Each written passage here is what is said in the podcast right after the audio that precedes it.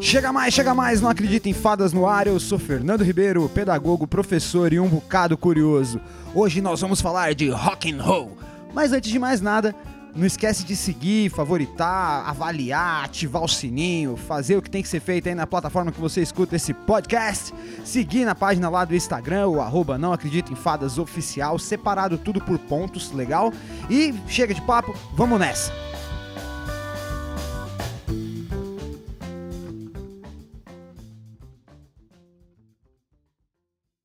Vamos começar com uma perguntinha. Você já se questionou por que o dia 13 é conhecido como Dia Mundial do Rock? Bem, é nesse dia, é no dia 13, ele é celebrado anualmente porque foi em homenagem ao Live Aid, que foi um mega evento que aconteceu no dia 13 de julho do ano de 85.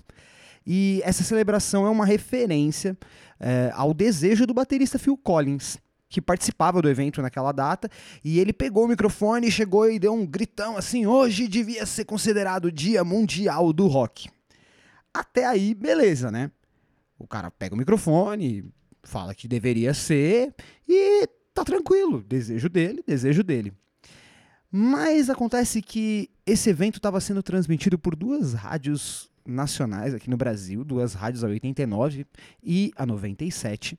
E a, com o passar do tempo, essas rádios começaram a reprisar nesse próprio dia, no dia 13 de julho, esse trecho do Live Aid, aonde Phil Collins gritava que hoje deveria ser considerado o Dia Mundial do Rock. E ano vai, ano vem, esse Dia Mundial do Rock é comemorado todo dia 13 de julho, só no Brasil. é, o Dia Mundial do Rock é nacional. Mas isso é o menos importante para o episódio de hoje, porque a proposta aqui não é discutir a validade de comemorar o Dia Internacional do Rock ou não, mas sim de trazer alguns eventos onde esse gênero musical ele pode ser interpretado pelas lentes das ciências humanas. A gente vai falar um pouquinho como esse gênero musical ele pode se relacionar com a cultura política e as manifestações sociais que aconteceram ali, especialmente nos anos 80 aqui no Brasil. É esse o cenário político que eu vou, que eu vou falar, o período dos anos 80, que na minha interpretação, é um período um pouco similar com o que a gente vive politicamente hoje, ou até socialmente, se formos falar. Entretanto, como eu sempre costumo falar, as coisas nunca surgem do nada. Geralmente elas estão associadas a outros eventos que, na maioria das vezes, começam bem antes de tudo estourar. E em que medida as categorias de cultura popular, de politização e movimentos sociais vão conseguir expressar um certo tipo de corpus analisável? Essa questão ela vai ser ela é apresentada com várias dificuldades e o que a gente pretende aqui é avaliar por meio de um estudo de caso, examinando ali a disseminação do consumo do, do, do consumo do rock nacional em relação à politização e à mobilização da juventude brasileira diante da redemocratização política dos anos 80. E, esse e eu não tirei isso da minha cabeça aleatoriamente, eu estou me baseando pelo trabalho realizado por dois historiadores, a Luane Nunes Trindade e o Dr. Carlos Roberto de Rosa Rangel, e mais uma, uns outros autores que dão sustentação para essa base que a gente vai poder falar, para não ficar falando groselha por aí. Mas antes de falar sobre cultura de massa e manifestações e todas as outras coisas que vêm, vamos falar um pouquinho sobre o gênero musical em questão. E para ajudar a dar uma cimentada nas bases, vamos falar um pouquinho sobre a história desse gênero, que às vezes é transgressor, às vezes é cultura massiva, bem good vibes, em outros momentos é se mostra bem niilista e descrente com o panorama social. Eu não preciso dizer que é um pouco, que é um pouco difícil discordar que o rock nasceu nos Estados Unidos, que o rock é estadunidense. É quase um consenso que, que ele surgiu ali no final dos anos 40 e ele bebeu da fonte da, fonte da música negra, bem local ali, para poder se firmar como um gênero musical contracultural. E ele desafia barreiras raciais, ele revolucionou de certa forma a cultura e o comportamento, a linguagem e a moda ao redor do mundo. É, cravar um momento exato em que o rock and roll surgiu é uma tarefa, eu diria que é impossível, porque esse gênero ele vai se desenvolver naturalmente a partir de outros ritmos populares nos Estados Unidos durante as décadas de 40 e 50. Dentre os principais, tá ali, a gente pode dizer que é a música gospel negra, o blues, o rhythm and blues, o jazz e por que não o country. Alguns historiadores da música localizam a origem do rock em 1954 com o lançamento da música That's Alright, do gravado pelo Elvis Presley.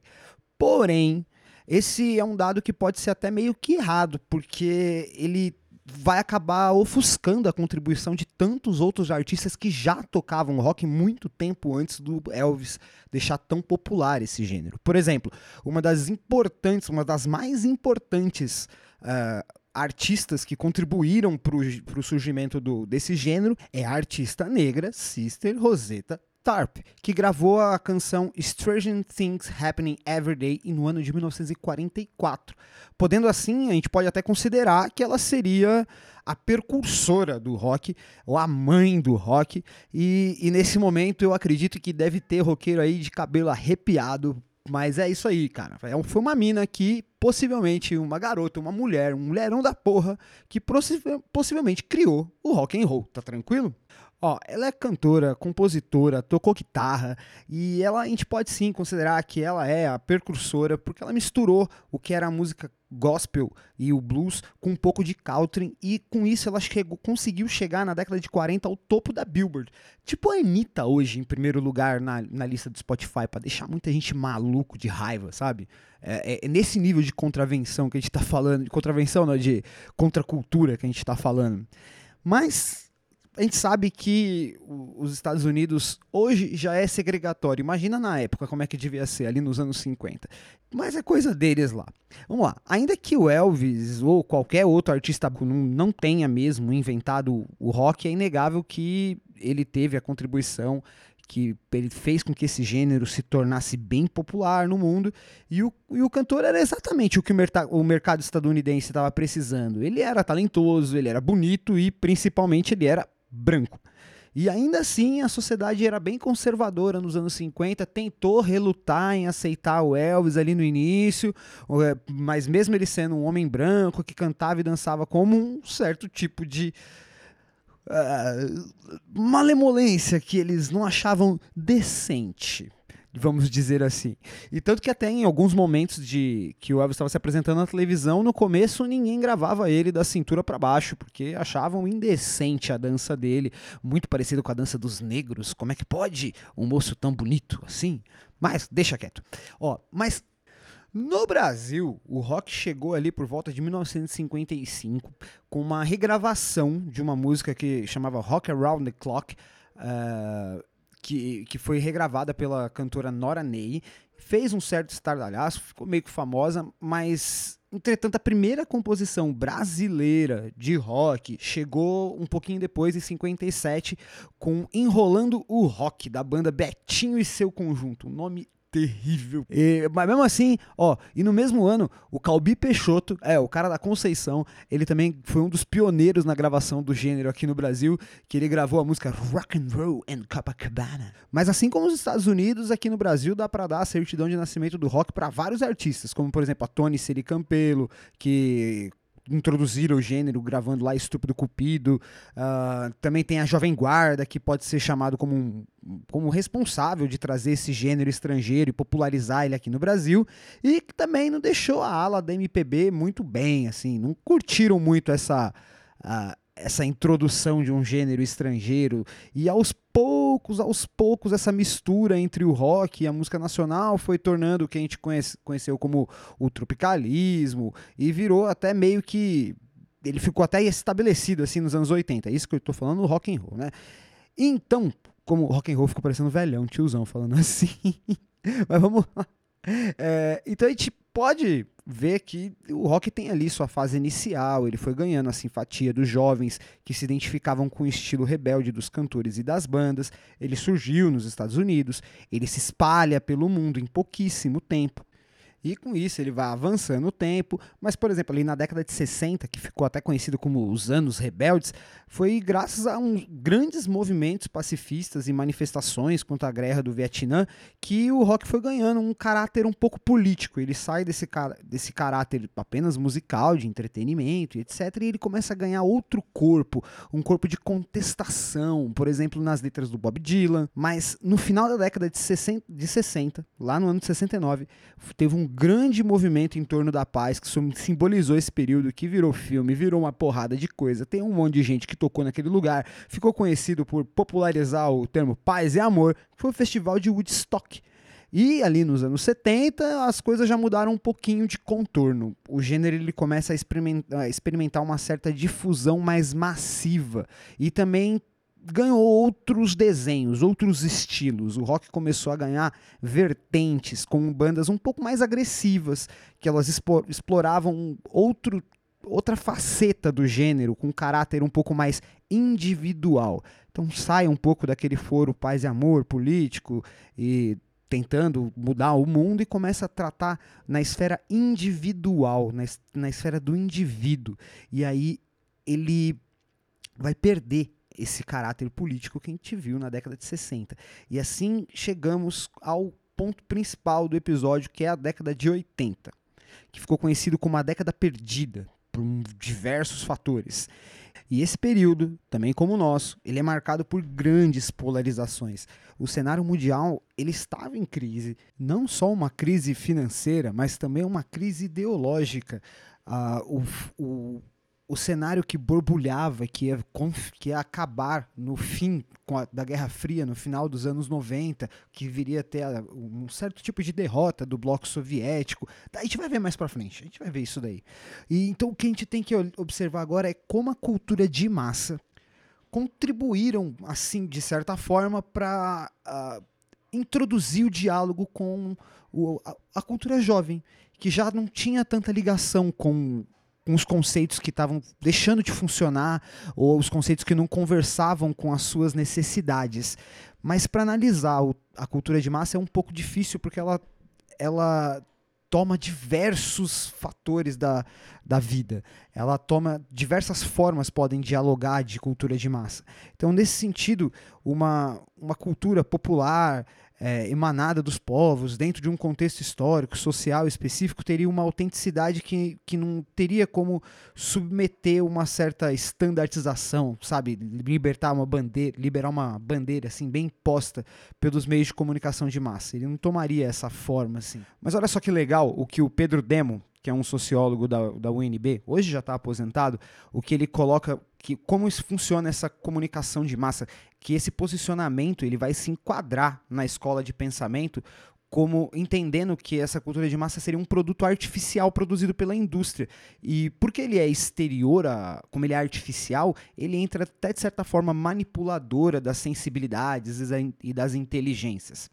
Já esse reconhecimento da subjetividade como um elemento constitutivo da realidade social e base de mobilização coletiva, ele é bastante comprometido nas abordagens sociológicas que vêm até antes da década de 60, quando Adorno e Horkheim, que são dois teóricos da, da teoria crítica, eles vão defender a tese de que os indivíduos voltam as costas para a política em, em virtude da, dessa extrapolação dedicada à, à personalidade narcisística, dedicada ao consumo e à individualização que está muito presente na sociedade pós anos, no período dos anos 60, mas até, até alguns autores antes eles vão fazer concessões a essa dimensão mais psíquica dos movimentos sociais, mais individuais, especialmente na, em sociedades altamente industrializadas, que exigiam um, uma constante adaptação dos indivíduos, mas destacando que, que esses movimentos coletivos eles eram mais resultado de frustrações acumuladas e não mediadas por, por instituições sociais. A gente pode lembrar até os eventos de 68. Falando em 68, tem um episódio maneirinho lá, aqui no feed. Passa lá, dá uma visita, é bem legal, é interessante. Mas também não dá para ficar analisando esses eventos, principalmente por esse recorte de época que a gente está falando, como se fosse um, algo estático, como se a cultura fosse algo estática. Porque a gente já sabe que não, ela tem um caráter todo dinâmico, ele, ela tem um caráter coletivo, é, ela é uma constante produção de significados que vão afetar a ordem material da sociedade que ela tá, que ela vai tirar seus significados. Nesse sentido, uh, essa ideia de que a, a, cultura de massa ela está sempre ligada à hegemonia da indústria cultural sobre uma certa baixa autonomia dos sujeitos no interior dos movimentos coletivos, ela teve que ser atualizada. Vamos lá, vamos pensar. Na década de 60 teve uma porrada de movimentos ligados aos direitos civis, às questões étnicas, é, associadas às reivindicações e protestos ligados a série de discriminações de gênero em defesa a diversos estilos de vida, uh, como também foram propostas uma porrada de campanhas uh, ligadas às, às, questões pacifistas ou às questões ambientais, contra a guerra do Vietnã, contra uma porrada de mobilização. Paralelamente a essas mobilizações sociais, entre os intelectuais, na academia, começou a, a surgir a valorização da cultura associada à mobilização da política. E isso aconteceu de certa forma, em partes, se a gente for entender dessa forma, quando eles reconhecem o papel central da linguagem como um instrumento de suporte entre essas representações e tornando possível o entendimento de mundo e a interferência que ela teria no meio coletivo, na ação coletiva quando vai se destacar a linguagem, ela não está só fazendo uma referência à, à linguagem em forma de texto, ou o que está escrito na música, ou o que se fala por si só mesmo, mas ela está também entendendo os estudos linguísticos do discurso e do texto que está tentando revelar a importância crucial dessa compreensão de cultura. E aí vai acabar existindo o consenso de que há outras questões que não podem ser recuperadas só pelo texto, e vai dando importância a outros elementos da linguagem que podem ser que podem contribuir para a compreensão desses movimentos. E por que, que eu estou falando isso? Porque tem um sociólogo, Stuart Hall, um britânico. É, a gente pode até entender que ele é um sociólogo da cultura, porque ele estuda a fundo essa parte, e ele vai dizer que existe uma constante tensão entre o textual e o que tem ligado a ele, o que está subjacente a ele. E essas representações de expressões mais concretas, ela é, entre a prática e o sentido que ela tenta carregar, entre quem faz o, a, essa comunicação, os autores sociais e as suas narrativas, e entre o discurso e o poder. Em síntese, a gente pode resumir que existe sempre algo além da cultura que não se apresenta completamente nos textos e nos discursos, mas ele realiza na prática social, na praxis social. Nisso vai residir uma das grandes dificuldades de se analisar, de se pesquisar, e para quem busca compreender certos vetores de transformação social nas relações entre práticas artísticas, culturais, políticas, como por exemplo a música, e o poder que ela exerce. Em parte porque, se a gente, se a gente for tentar referenciar as lutas que foram incorporadas pelos significados e as possíveis representações que diversas vezes pode estar em jogo o, os atores sociais, é um pouco difícil da gente discernir. Mas se a gente colocar a ação subjetiva do sujeito, que define os significados e promove a intensificação, ele vai ter um vínculo bem claro com esse poder. Ou por forma de resistência, não precisa ser poder propriamente dito, mas uma resistência sobre ele também já pode ser relativizado como um poder e ainda que vai se afastando das instituições formais políticas, ainda que ele não tenha uma ação na estrutura burocrática do Estado, mas como ator político, como indivíduo, ele vai alçando, pegando alças no caminho. E também vale lembrar que essa ação nem sempre ela vai apresentar como uma estratégia para esse fim mesmo. Nem necessariamente o, o produto artístico ele vai ser uma estratégia política definitivamente, mas ela suscita novas identidades, ela tem novas formas de se fazer política, ela pode ser encarada de diversas formas e diversos valores essas formas, esses valores e essa aproximação entre cultura, política, mobilizações ainda que por vezes de forma provisória e controversa, esteve inserida nas mudanças socioeconômicas das sociedades industriais avançadas, especialmente a partir dos anos 50. E essa interligação irradiou as suas demandas e mobilizações para as regiões periféricas do capitalismo. Por exemplo, no Brasil, onde o fracasso econômico das décadas de 70 é, gerou a marca nos jovens que foi os jovens da década perdida. É, igualmente injusta, até mesmo porque nos anos 70, ao longo da década seguinte, essa massa de jovens acabou contribuindo, constituindo suas vidas nos seus países e, de certa forma, com certo sacrifício, só comparável àquele período que aconteceu na geração que viveu o pós-guerra, da Segunda Grande Guerra. Porque, olha só, em 84, 61% dos brasileiros eles recebiam até dois salários mínimos e ainda estava incluído na linha da pobreza. E no final da década de 80, cerca de 52% da população ainda não tinha ultrapassado a linha da pobreza. E a indigência chegava a índices gigantescos.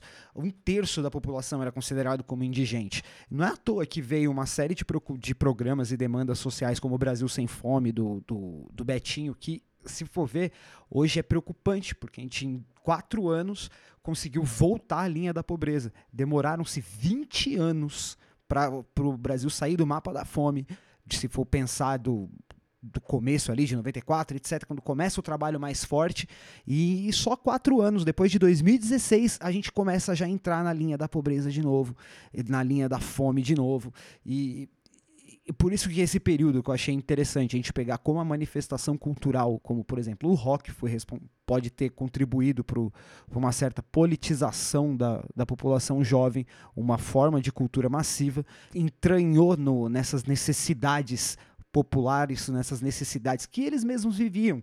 Como, como a gente conversou, o, o a, massificação deixou de ser tão coletiva e pode, pode trafegar na esfera individual.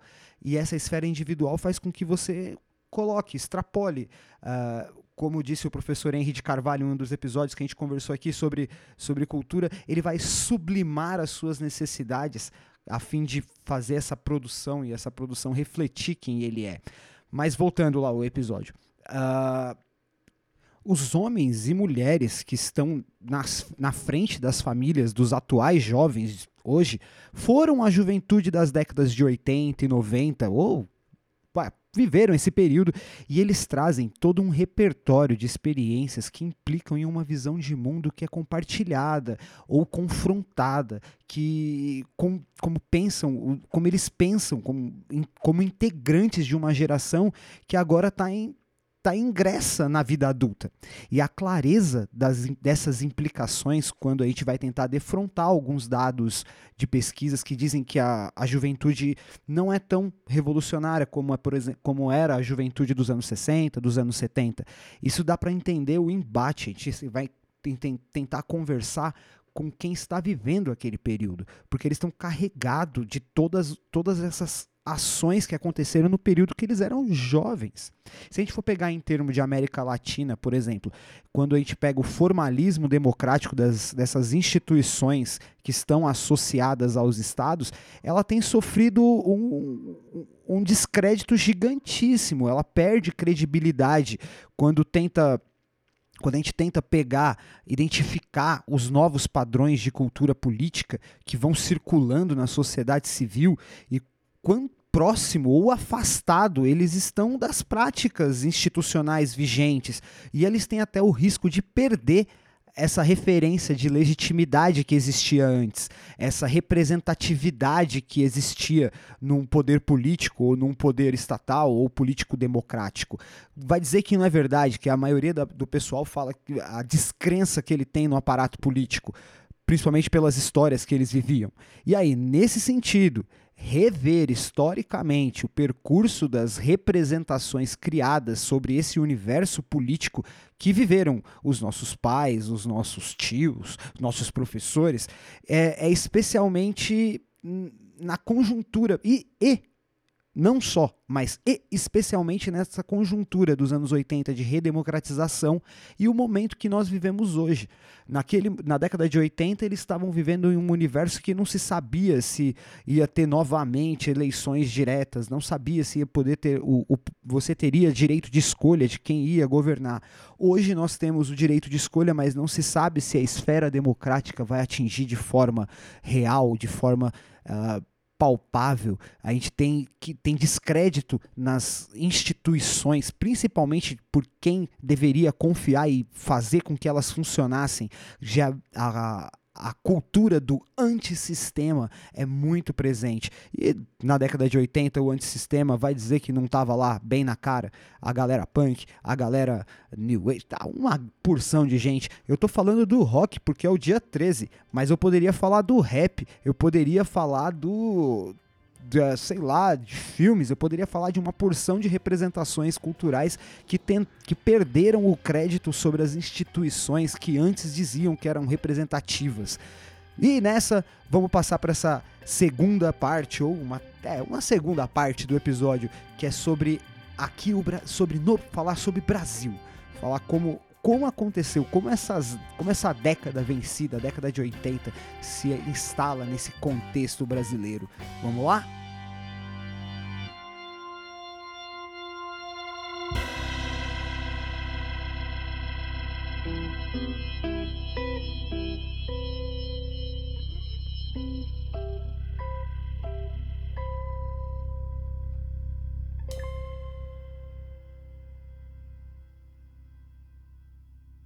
E para variar só um pouquinho, vamos começar um pouquinho para trás. No contexto brasileiro, a união entre cultura de massa, mobilização social e politização alcançou notoriedade no fim dos anos 60, quando a indústria fonográfica procurou explorar a experiência poético-musical do tropicalismo, que foi bem sucedido no Festival Internacional da Canção. Teve músicas como Alegria Alegria e Domingo no Parque, e também teve o lançamento da, do, do LP da Tropicália. Em agosto de 68, como uma fórmula até reconhecida, os novos baianos apareceram e nesse limite ele tentou tornar o estilo um gênero de mercado. Então a cultura de massa tentou pegar, se apropriar desses, desse gênero musical para formar mais uma ferramenta, mais um produto do mercado. E a visão crítica do cotidiano, dos meios de comunicação de massa, dos traços culturais identificados como cultura nacional popular, perceptíveis nas composições do Gilberto Gil, do Caetano, uh, do Torneto Pascoal, Guilherme Araújo e aí eles, vários outros artistas, foram vistas como foram vistas com certo tipo de reserva por críticos que filiavam a, a sua ideologia com um pensamento mais de esquerda, que denunciava o caráter comercial que esse som tinha e porque ele pretendia ser universal. Então, por ser universal, tinha um caráter comercial, entre aspas. E aí ele deveria, ele ia ficar meio que restrito à burguesia e não ia chocar como deveria ser. E aí uh, não deveria ter o impacto social que deveria ser. Controvérsias da época, como o pessoal pensava. Quando alcança o com o final ali do Festival Internacional da Canção em 68, que foi até dois meses antes de, do AI-5 acontecer, que aí a porrada comeu solta, foi que essa fusão entre cultura popular, conscientização política e mobilização social vai se mostrar como um instrumento, como, como um instrumento de esclarecer o, os eventos que estavam acontecendo. Por exemplo, a música Para Não Dizer Que Eu Não Falei de Flores, do Geraldo Vandré. Você deve conhecer aquela Caminhando e cantando e sentindo. É, ela foi classificada, até, ela ficou em segundo lugar nesse festival e ela virou meio que um hino da galera na hora de fazer protesto. E as, essas palavras elas eram dirigidas, de certa forma, aos militares, que eram o, o, o que veria ser a ferramenta de opressão. E essa e, e essas movimentações foram se chocando com, as, com os ideais que existiam na época. E essas, esses choques geraram a repressão militar que vem em seguida. Existiram os órgãos de censura para poder evitar que a, a música fosse um mecanismo uh, de difusor de ideologia. Hoje eu acho que essa galera ia estar tá pirando, ia estar tá feliz da vida, porque finalmente eles encontraram um meio cultural, de certa forma, legítima que leva a ideologia dominante adiante. Eu estou falando do sertanejo universitário. Eu acho que nunca teve um movimento tão voluntário a favor do, do status político quanto o sertanejo universitário. Aff, Maria. Oh, vamos seguir, vamos seguir nessa. E frente a essa forte repressão, frente a esse movimento aonde os ideais revolucionários das décadas, anterior, das décadas anteriores já não respondiam mais às necessidades dos jovens e também com o envelhecimento do, dos jovens que lutavam ali em 60, 70, começaram a virar paz. A vida segue, a vida segue independente das, dos atos políticos. E você tá lá curtindo seu som e etc. Cria seu filho, seu filho nasce nesse cenário de nunca viu um momento diferente daquele e ele começa a descrer do mundo. E novamente vou citar o, o episódio do professor Henrique Carvalho, que ajuda muito para falar de sublimação, e é nesse momento, quando ele não crê em mais nada, que ele começa a fazer sua produção uh, de música um pouco mais ligada às suas necessidades. E é nesse momento que eu estou chegando, que eu estou falando, no final dos anos 70, porque a crise financeira chegou feio, a galera não acreditava mais nisso, e aí chega o momento do, do momento da música, ajudar a difusão desse pensamento. Porque uma vez que você tinha um mecanismo de censura, os, os, os artistas que eram legitimados, eles ou eles tentavam com afinco romper esse vínculo ou eles só se entregavam. E a partir desse momento ele fazia vida que segue, porque a, atuação parece que falhou, falhamos nesse momento, não tivemos sucesso nessa empreitada de, de tentar desafiar o, o status. E é nesse, nesse interim, nesse momento, que vai aparecer um movimento novo contracultural, que é o o rock de Brasília, o, o rock uh, urbano que vai destacar os anseios da, dessa, desses jovens contra essa visão ideológica que aparentemente estava falida, estava para morrer.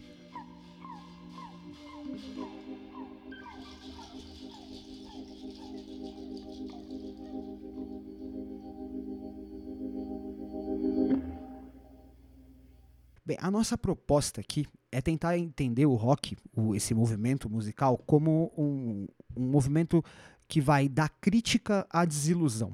Porque as pesquisas que se dedicam à investigação dos meios de comunicação de massa e a sua relação com os movimentos sociais e a cultura política normalmente assumem o processo de produção e difusão e o consumo em um circuito centrado na linearidade entre emissor, mensagem e receptor. Entretanto, lembra daquele sociólogo Stuart Hall que gente falou? Ele entende que os significados possíveis da mensagem depende tanto das normas complexas pelo meio das quais a linguagem vai fazer esse significado, quanto as relações sociais que operam essa mensagem, assim como os meios concretos de difusão existentes.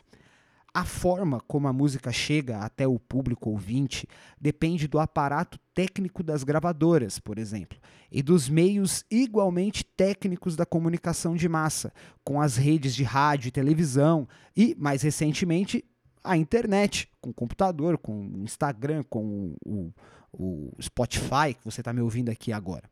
E igualmente importante é lembrar que os signos presentes nas letras das músicas são arbitrários, pois a significação das palavras vai depender das convenções sociais de cada época histórica.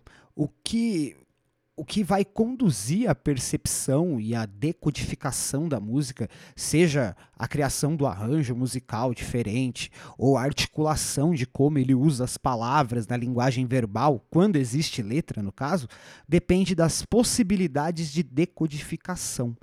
Mas isso só é possível dada a natureza poética que a música pode permitir na, na forma de escrever as letras, quando ela tem letra, né? Porque o, permite que o, auto, o autor, o compositor, alargue o campo de expressões que ele possa utilizar, buscando ou estranhamento ou uma repetição sequencial da, da forma que ele escolheu para poder chegar no, nas pessoas que vão ouvir. E esses códigos, essas formas de decodificação que o ouvinte pode chegar, eles são resultados de uma, de certa forma, de meios para disseminar a ideologia, que vai passar por essas codificações e, e decodificações das composições, e é através dela, das letras, que vai formar uma estreita relação entre a cultura e o conhecimento, entre os o, os contextos que vão invadindo os sistemas linguísticos, referenciando, dando outra conotação para as para as interpretações. E é essa inteligibilidade que é buscada no rock nacional dos anos 80. Ela é favorecida quando quando a gente lembra das, dessas profundas transformações políticas e sociais que a sociedade brasileira passava nesse período. De outra maneira, a gente pode afirmar que não foi uma mudança conjectural, restrita à realidade desse país, mas é, pois desde os meados das décadas de 60, a sociedade industrial já começou a abrir um espaço para uma sociedade na qual esses conflitos do trabalho iam se diluindo, iam diminuindo a centralidade desse, dessa forma operariada, dessa forma de trabalho, para outras formas mais difusas de produção, de circulação das riquezas. E aí, como a gente pode ver, esses movimentos sociais próprios das sociedades que são industriais, que são essas que nós estamos falando, eles existem na, em sociedades também pós-industriais, depois desse movimento. Na medida em que os movimentos, primeiro, eles vão vigorando na divisão, que é regida pela produção e pela reprodução entre a técnica e a cultura, e já nos movimentos mais contemporâneos, a dominação ela teria, ela teria meio que se tornado predominantemente cultural. Ela exerce exerce o, ela exerce pelo controle, pela manipulação dessas informações, ela exerce determinado poder. E nesse novo contexto, técnica e cultura ela vai estar bem imbricada, bem relacionada entre as, entre as distinções entre a esfera pública e a esfera privada. E aí teria sido mais diluída ainda no decorrer das décadas, mais é, fragmentada, e ela vai entrar em outros campos também do segmento social, como, os, como critérios de raça, identificação, etnia, gênero, idade, religião e por aí vai o propósito maior desses movimentos, desses novos movimentos sociais, que, migra que são diferentes dos anos 60, são diferentes dos anos 70, e ainda mais, uh, poderiam ser mais diferentes ainda, voltado ao contexto da, da década de 80, eles vão atuar na sociedade civil pela ação direta. Eles vão persuadindo e influenciando as opiniões, no sentido de talvez resolver determinados problemas sociais. Logo, se a gente for ver, os movimentos surgem com, com novos atores coletivos, uh, portadores de projetos culturais que ultrapassam a reivindicação pela democratização política, mas eles vão alçar um patamar de uma democratização social.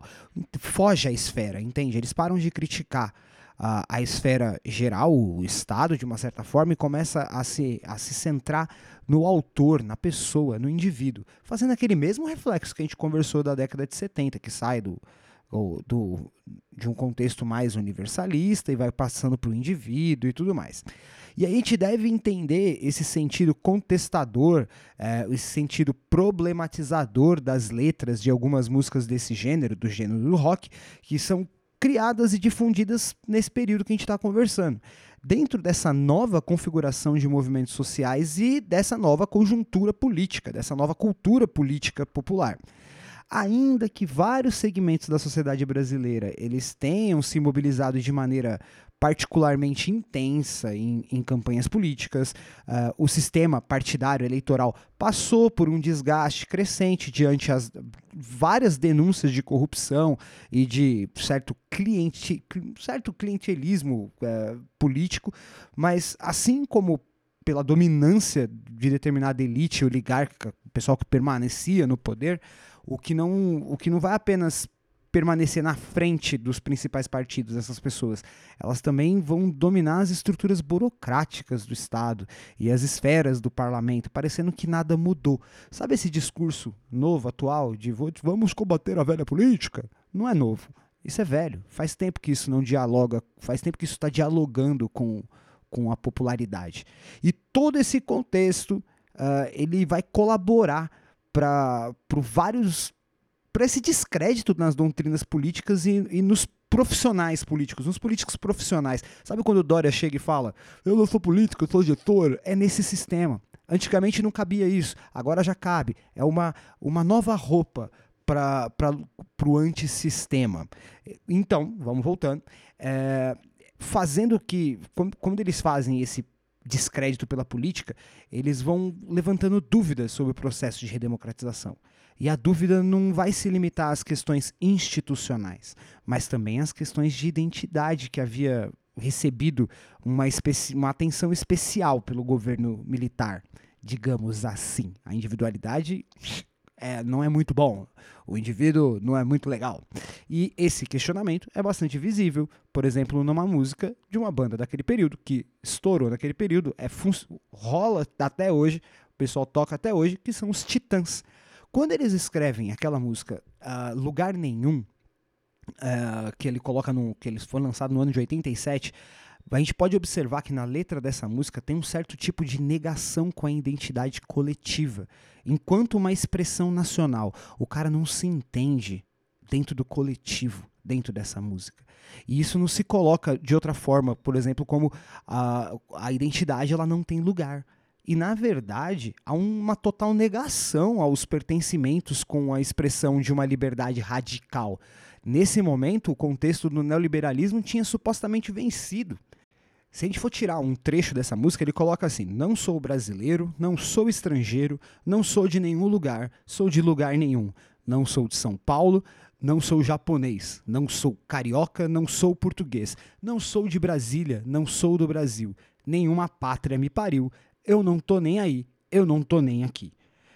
Percebe que quando a gente fala, a gente falou tanto de de mecanismos linguísticos um pouco antes, e aí você percebe que esses vocábulos referentes às nacionalidades, etnias, pertencimentos regionais, que teriam um sentido limitado ideologicamente, eles são situados nesse discurso como de forma de pertencimento. Eles são desnaturalizados pelo sentido que vai ser dado pela letra da música, provocando um certo tipo de estranhamento junto a quem recebia essa mensagem, aos receptores, que passam a rever seus vínculos de pertencimento entre brasileiro, brasiliense, paulista, japonês ou português. Negar o lugar de pertencimento também é negar as relações que estabelecem entre pessoas do lugar. Ou seja, trata-se de negar todas as relações de poder que amarram o indivíduo à sua condição social. Por exemplo, não gosto do traje a rigor, acho fútil, acho. Uh, bah, não importa, não importa o que, que eu acho do Roger, mas, por exemplo, a música Inútil do Roger Moreira, uh, que tá, tem no álbum que é Nós Vamos Invadir Sua Praia. Ele vai destacar determinada inadequação, porque para além das questões de pertencimento abrangendo igualmente as competências que se espera de um cidadão perfeitamente situado na cultura política democrática, ele coloca assim que nós não sabemos eleger presidente. Aí é capaz até da gente imaginar que, é, que não consegue gerir a saúde básica, porque ele fala depois: nós não sabemos escovar os dentes, tem gringo pensando que nós é indigente até brincando que não sabe usar a língua culta, até brincando que ele uh, que essa referência já vai indo embora. E ele continua, né? Ou ainda como ele coloca assim, como a gente não, não é um consumidor plenamente inserido na sociedade de consumo, porque ele ainda coloca na letra. A gente faz carro, mas não consegue, mas não sabe guiar. A gente pede grana e não consegue pagar, brincando com FMI. Ou como um produtor de bens culturais. Ele fala até mesmo o seguinte, continuando a letra: a gente escreve livro e não consegue publicar. A gente faz música e não consegue gravar.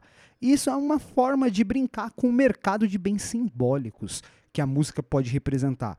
Ah, é um simbolismo colocado nessa nova juventude, brincando de novo com o material da língua, brincando novamente com, com esses artefatos de reconhecimento que a gente tem, que é a nossa língua.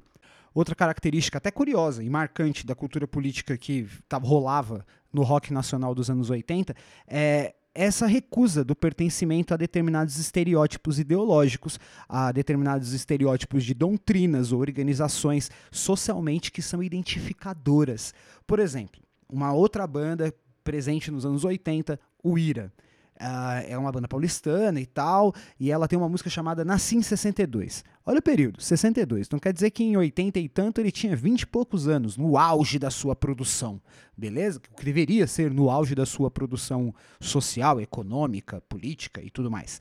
Aí o que, que ele destaca nessa, né, nesse deslocamento com um passado meio heróico, que era o período da juventude de 60?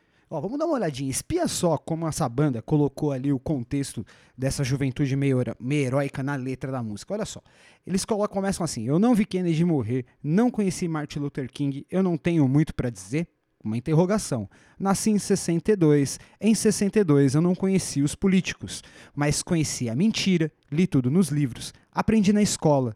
Repete, eu não vi Kennedy morrer, eu não conheci Martin Luther King, eu não tenho muito para dizer, eu nasci em 62, em 62. Aí vai continuando. Eu posso morrer hoje, meu dinheiro não vale nada. Falando da situação econômica, falando da inflação. Eu não, eu não quero segurança. E ele repete que ele não participou desses eventos históricos. E só porque ele não participou desses movimentos históricos, a juventude está alheia a essas informações, ela não tem nada a dizer, ela não, não tem representatividade nesse cenário.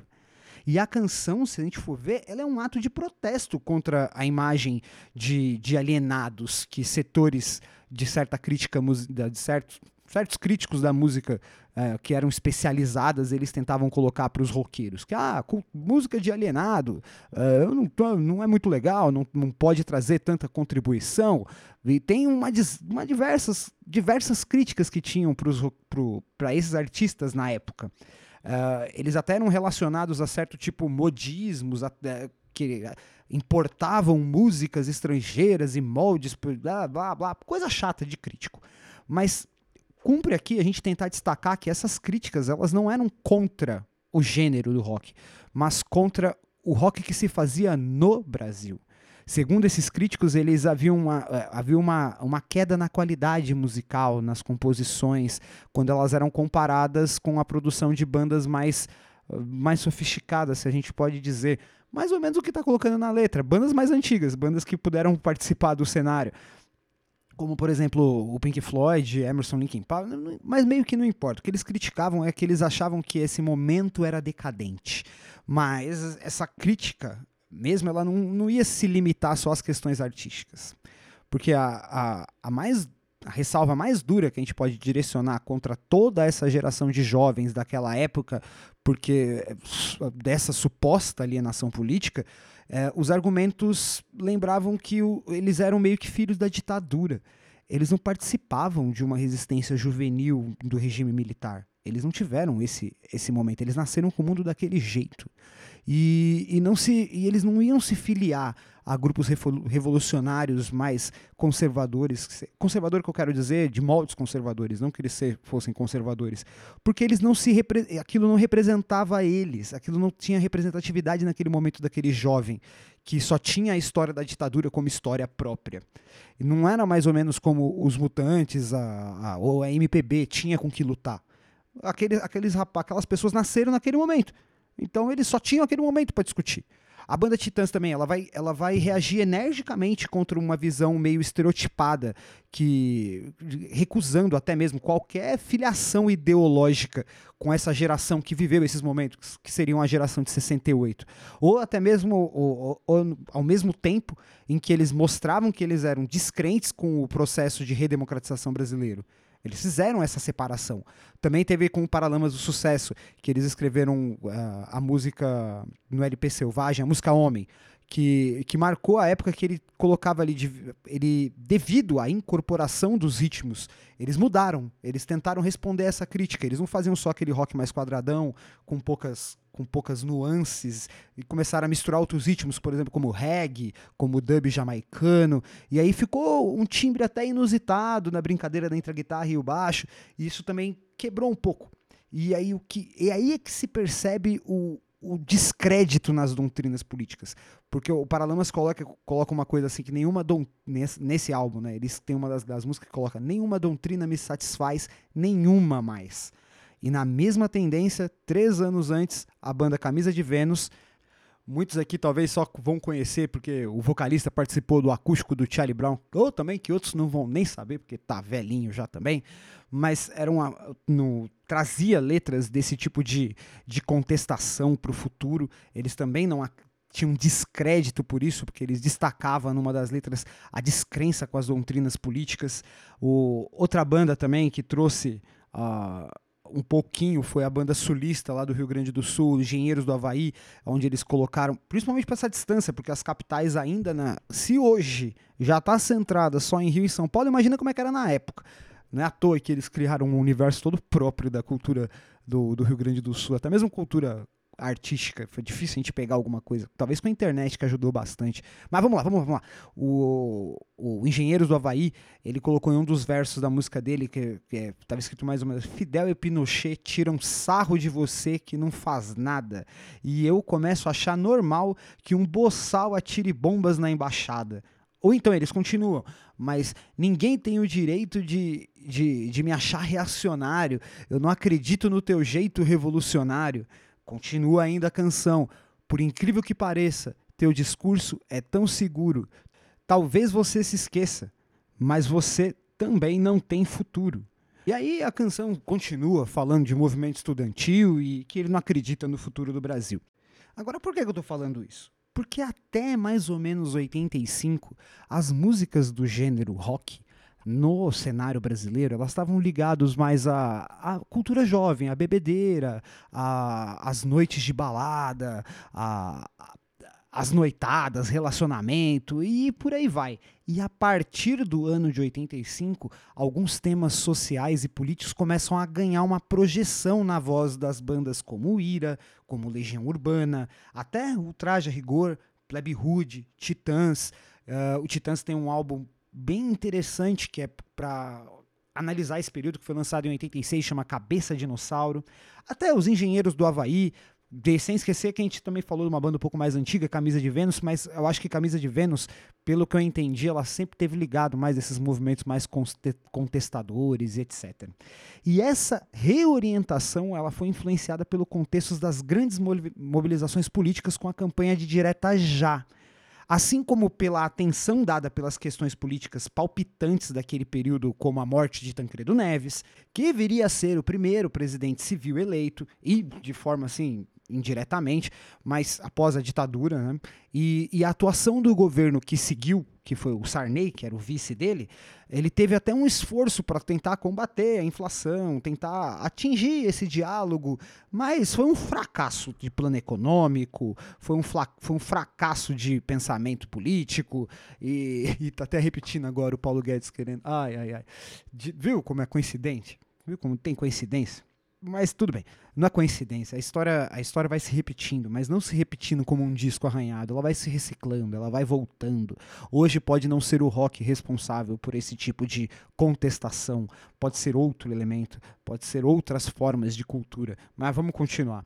E esse fracasso dos planos econômicos é, e essa certa hegemonia oligárquica política, que é a velha política que eles chamam, é, ainda existia muito antes e durante a ditadura militar, o, o, as perspectivas de futuro começaram a ficar um pouco sombrios, começaram a se apresentar meio estranhas para os jovens que tinham essa relação é, entre emprego, oportunidade de estudo é, e e a falência dos moldes, dos moldes ideológicos socialistas também ajudou.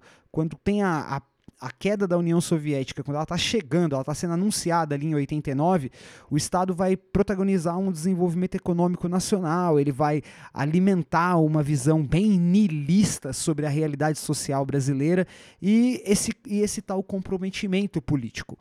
Mesmo diante de uma postura não propositiva e ainda que reconheça que a maior parte da, das composições do rock nacional ela não tenha ultrapassado o sentido da negação ou o sentido da denúncia, é necessário a gente destacar que não tem, não se tratava de uma tendência alienada ou descompromissada com as questões sociais como colocavam os críticos de arte daquele momento. Porque se a gente retomar o que se afirmou nessa conversa que a gente ficou confirmando, que a gente tentou fazer aqui, o que a gente tenta afirmar é que o protagonismo que os roqueiros fizeram nesse período vai estabelecer com os movimentos sociais e com a cultura política que não que deve ser medida por meio de outros parâmetros. A gente tem que medir pelos parâmetros das décadas anteriores, não o que aconteceu do depois. A gente tem que se basear com, com aquilo que foi fundado, com aquilo que surgiu.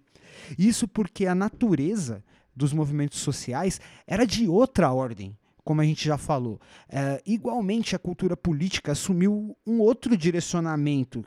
Mas, de certa maneira, o, os roqueiros do Brasil daquele período, especialmente na segunda metade da década de 80, é, encararam a, a radicalidade com que se procurou distinguir o Estado e a sociedade civil e conferiram à sociedade civil uma dimensão do, do papel que constitui uma cultura política resistente a toda forma de autoritarismo. Nesse papel é que o rock tem uma, um, uma certa importância e relevância daquele período. E aí deve-se igualmente ao rock nacional dos anos 80 a relativação do estatuto, do, do, estatuto negativo conferido à cultura popular, substituindo a visão positiva e destacada com certa autonomia criativa, a capacidade de ressignificação e a negociação dos agentes culturais que não, que não se mobilizam para para assaltar o poder, para tomar o Estado, como pretendiam jovens guerrilheiros, mas uh, dos, das décadas anteriores. Mas eles difundiam posições antitéticas, eles eram críticos, eles eram desiludidos, eles polarizavam o debate, forçando o posicionamento político das autoridades e reforçando a prática articuladora entre a ação das formas políticas institucionalizadas. E essa imensa diversidade de atores sociais, promotores de uma polifonia que equivalente, se a gente pode dizer, foi entendida por alguns políticos oportunistas como celebração da voz do povo. A ligação da música com a cultura política é, é de maneira mais, se a gente for ver, mais difusa, com as mobilizações sociais, ela não pode ser entendida sem levar em conta a indústria fonográfica, os meios de divulgação massivo, como show, rádio, comício e por aí vai.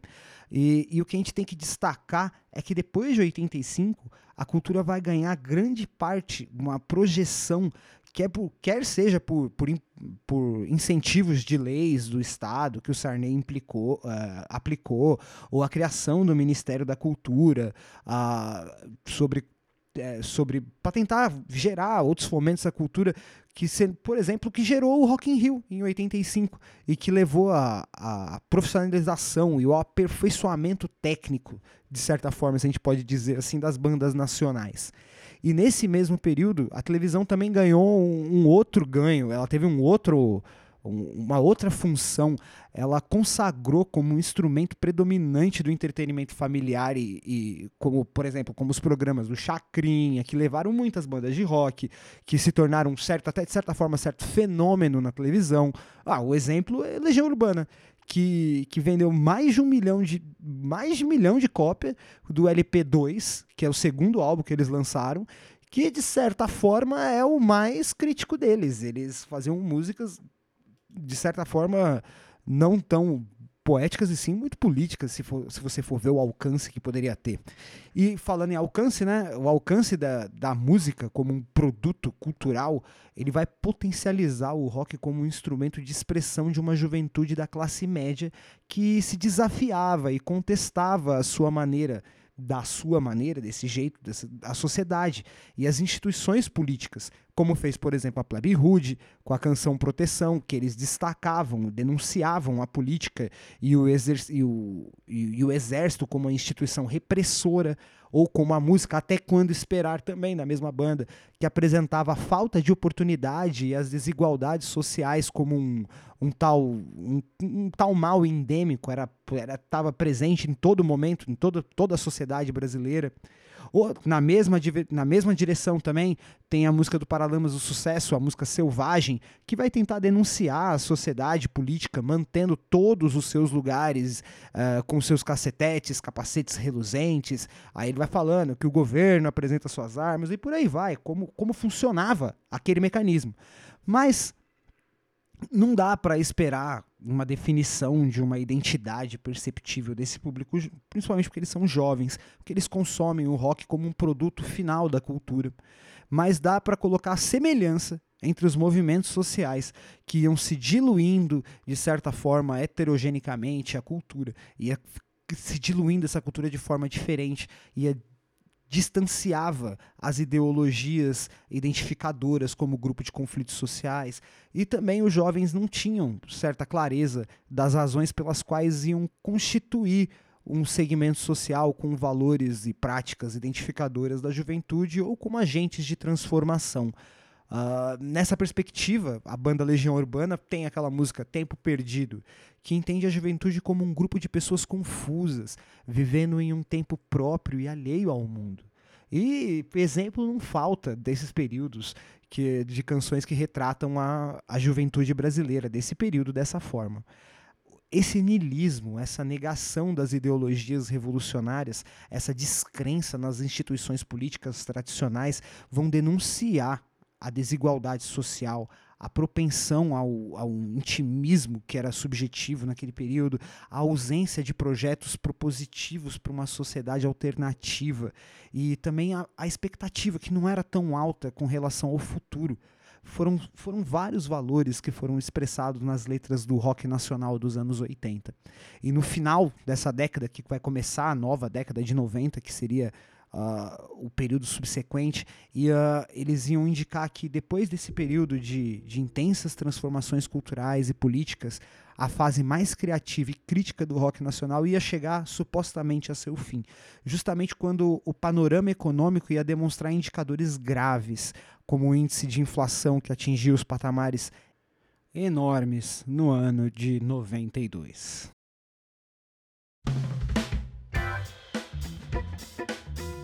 Bem, nesse climão, a gente vai chegando ao fim. É claro que o rock, como um gênero musical, ele não pode ser entendido fora dos parâmetros da indústria cultural que, que difundiu esse gênero no planeta a partir dos anos 50. Entretanto, os artistas que incorporaram essas tendências, eles fizeram dentro de uma, dentro de uma matriz cultural bem coerente com o contexto histórico e social da realidade nacional de cada país que ele, que ele serviu. Nos Estados Unidos, no Brasil, rock britânico e por aí vai. Foi no contexto de cada país que ocorreu algum tipo de amálgama dessa grande diversidade de ritmos estrangeiros e próprios da cultura local, no formato de um gênero musical que ele vai conservar o veículo de expressão da juventude, especialmente dos jovens de classe média ou até de alta renda. Mas com o passar do tempo, ele não se tratou da mesma juventude. Na década de 60, que, que já estava frente ao movimento estudantil que, e que frequentemente se empolgava ou se, se, esperava por doutrinas revolucionárias ou por modelos de sociedades alternativas, já não tinha a mesma reverberação nos anos 80. Era diferente, era uma outra juventude. O rock ele foi veículo cultural altamente explorado pela indústria fonográfica e pela mídia, e também ele traduziu as expectativas, frustrações, críticas e denúncias de uma geração de jovens envoltos em um contexto de redemocratização política, mas que ia chegar numa crise aguda da democracia social.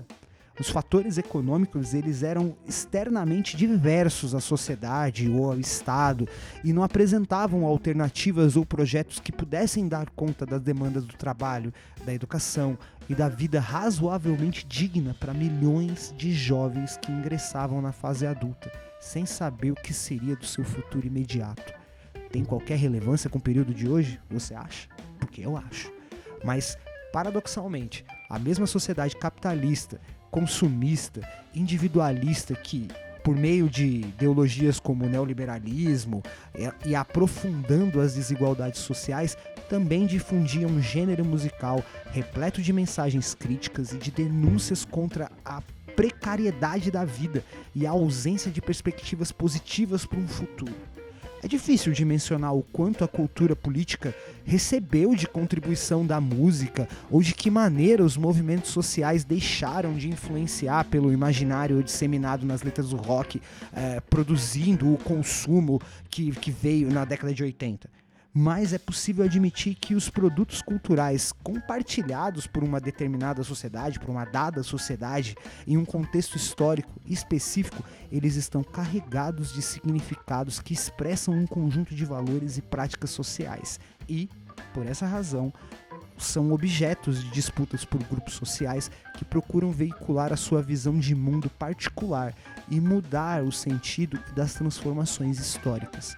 A sociedade civil dos anos 80, como uma arena desse, desse embate, desse debate, é um espaço de circulação de bens culturais, carregado de significações, contestações, produções, e eles possuem atores coletivos que foram capazes de tornar inteligível o fim de um período que o Estado era um protagonista do desenvolvimento econômico e da coesão social e o início de um período em que a diversidade dos sujeitos, dos agentes, ultrapassou as, as instituições formais da política e vai inaugurar uma esfera pública que se constituiu continuamente tanto pela subjetividade quanto pelas possibilidades concretas da economia.